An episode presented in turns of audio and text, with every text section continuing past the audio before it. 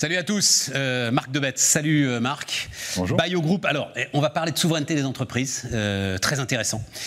Concept que tu développes, que développe Biogroup. Quelques mots quand même pour, sur Biogroup, c'est-à-dire ce que tu fais Alors, en aujourd'hui. deux mots, no- notre métier, c'est le conseil. Donc, on aide des grandes entreprises internationales à développer leurs relations B2B.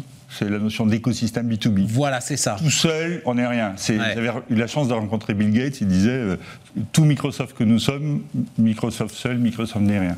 Et c'est la notion. Donc, c'est aider. Il disait ça, Bill Gates. Eh ouais, mine de rien. C'est pas mal de caser comme ça. Oui, d'ailleurs, Bill Gates Oh, le disait récemment. Mais euh, c'est vrai. Et, euh, et donc, c'est d'aider les, les grandes entreprises à gérer la relation client. hein. comment est-ce qu'on peut attraper le- euh, les clients et développer euh, une intimité plus proche avec les clients monter des partenariats stratégiques et puis aussi la relation fournisseur, on parlait d'achat, Alors. Euh, les stratégies achats. Et derrière ça, c'est toute la notion de filière. Parce qu'en fait, il ne faut pas s'arrêter au rang 1 des fournisseurs. C'est qu'est-ce qui se passe de- derrière? Donc la notion de filière et derrière, et on va en parler, la notion de dépendance, de risque associé ou Parce que d'opportunité. tout ce qui se passe aujourd'hui, eh, prenons l'industrie automobile et la crise des semi-conducteurs, c'est en fait à un moment que cette industrie a négligé ses fournisseurs et a pas compris. Enfin, moi, il y a un chiffre que j'ai appris euh, assez récemment. Le premier fabricant de semi-conducteurs au monde, le fameux taïwanais TSMC, en fait, l'industrie automobile, c'était à peine 20% de son marché. Par contre, il fournissait 60% des puces de l'industrie automobile. Il y avait là un déséquilibre total que l'industrie automobile n'a absolument pas perçu. Et à un moment, TSMC a dit Désolé, les gars, vous n'êtes pas prioritaire. Mais le sport pendant 30 ans, notamment en termes de sourcing, qu'est-ce que ça a été? Ça a été d'essayer de trouver le, le fournisseur le plus efficace dans le monde, si possible en Chine, d'aller lui massifier les volumes, et donc on a créé structurellement cette dépendance. Donc, dans un monde de commerce libre, ça fonctionne.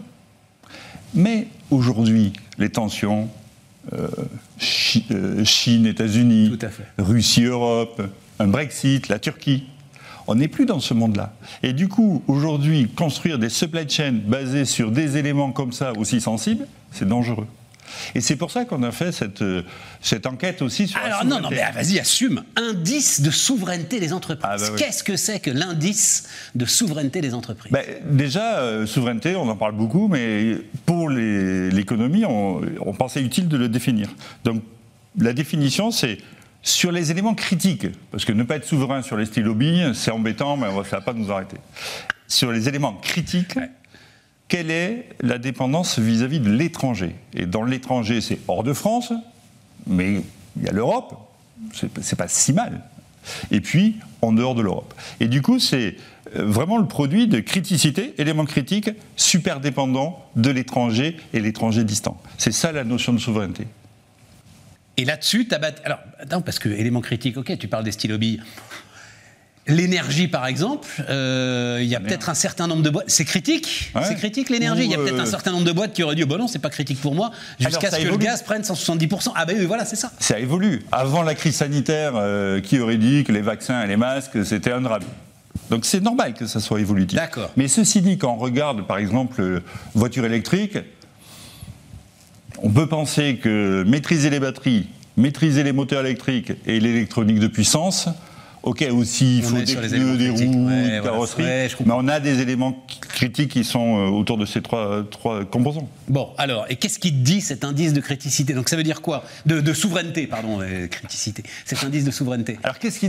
Premier résultat surprenant. Donc, on a interrogé avec OpinionWay, donc euh, on a fait ça sérieusement, plus de 500 euh, répondants, et on a voulu interroger l'ensemble du tissu économique, donc des tout petites entreprises, des PME, des ETI et des grands groupes, de ce qu'est le tissu économique français.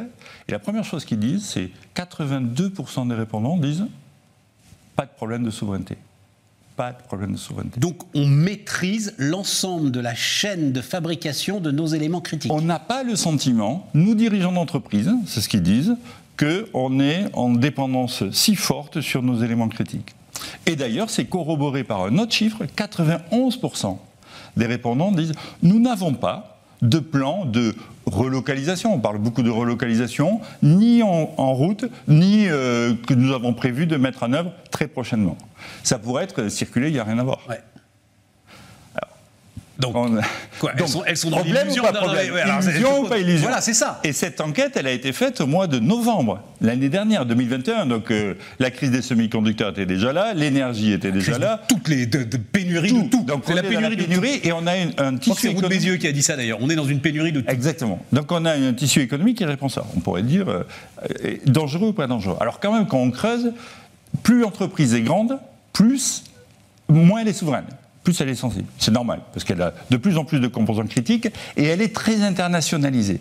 Donc la taille induit une perte de souveraineté. Première chose. La deuxième chose, quand même, ces mêmes dirigeants qui disent, grosso modo, euh, pas, pas trop de problèmes, ils disent, un tiers des entreprises disent, ce problème de souveraineté peut être un élément bloquant pour notre croissance. Eh oui. Et pour les grandes entreprises, c'est la moitié qui Eh oui. disent, notre croissance est en jeu. Et d'ailleurs, si vous regardez par exemple euh, en Allemagne, la progression du PIB sur S2 2021, en dessous de ce qui était attendu, première cause qui est mise en avant, c'est ce sont des problèmes d'approvisionnement de souveraineté. Absolument. Et l'Allemagne est, une- est un pays Ah bah, industrialisé. y est. L'automobile. On Voilà. parlait du secteur automobile, c'est clairement le secteur automobile. Le deuxième point qui ressort, Mais euh, juste d'un mot quand même, euh, euh, Marc, c'est que, en fait, ce chiffre de 82% est peut-être aussi le témoin de notre désindustrialisation. C'est-à-dire, si t'es pas industriel, c'est vrai que tu peux quand même te sentir beaucoup plus souverain que si tu es industriel. On est d'accord Alors, en effet, quand on fait l'analyse, qu'est-ce qui ressort? Activité industrielle et BTP en premier, disent ah oui, un peu plus fort, Voilà. enfin moins de souveraineté, et commerce, services, et ainsi de suite, moins de problèmes. Mais ceci dit, le sentiment général des entreprises, c'est qu'on n'a pas de problème. Et je ne sais pas si c'est inquiétant ou pas, mais en tous les cas, c'est ça la donnée. L'autre point qui ressort, parce qu'on parle beaucoup d'approvisionnement, de matières premières, de composants, la donnée. Aujourd'hui, Ça, c'est intéressant. ça, c'est intéressant. Euh, avec euh, crise sanitaire et ainsi de suite, l'e-commerce progresse partout. Et les entreprises commencent à se projeter en disant aujourd'hui c'est l'e-commerce comme on le connaît, demain c'est métaverse. Au fait, qui maîtrise la donnée? Qui produit la donnée? À qui et où? Qui va capter la valeur? De ce commerce qui, pour certaines entreprises, y compris nos très grandes entreprises, dans le luxe par exemple, peut représenter 10, 20, 30, 40% du chiffre d'affaires. Ouais, tout à fait. Et du coup, là, la question de nouveau de souveraineté, de maîtrise de ça, se pose. Donc on est dans, ce, dans, ce- dans cet univers-là. Et, et alors, mais qu'est-ce qu'on en fait alors de cet indice une fois qu'on a cette, euh, Ouais, une fois voilà. qu'on a ton diagnostic Une fois qu'on a Parce que c'est ça l'idée, toi, que tu développes, c'est euh, tu vas offrir une forme de diagnostic aux entreprises et après euh, bah, apporter, essayer de réfléchir avec elles à des solutions? C'est ça. Ouais. Euh, primo, la notion de souveraineté, c'est une illusion. Je crois qu'on est tous inter- interdépendants. C'est une illusion. Et il ne faut pas se dire Ah, demain je serai souverain. Ça n'existe pas en termes économiques. Regardez euh, ce que fait l'Europe euh, sur euh, les batteries. C'est génial d'avoir un plan européen pour faire des batteries électriques. Et c'est très bien d'avoir des usines. Mais que je sache, le nickel, le lithium, il n'est pas dans le sous-sol européen. Donc quelque part, on dépendra de la Bolivie, de l'Afghanistan. Vous avez vu que les Chinois, dès que les États-Unis ont tourné les, les talons euh, euh, en quittant l'Afghanistan, ils sont allés négocier des contrats avec le gouvernement taliban en disant euh, donnez-nous accès au lithium.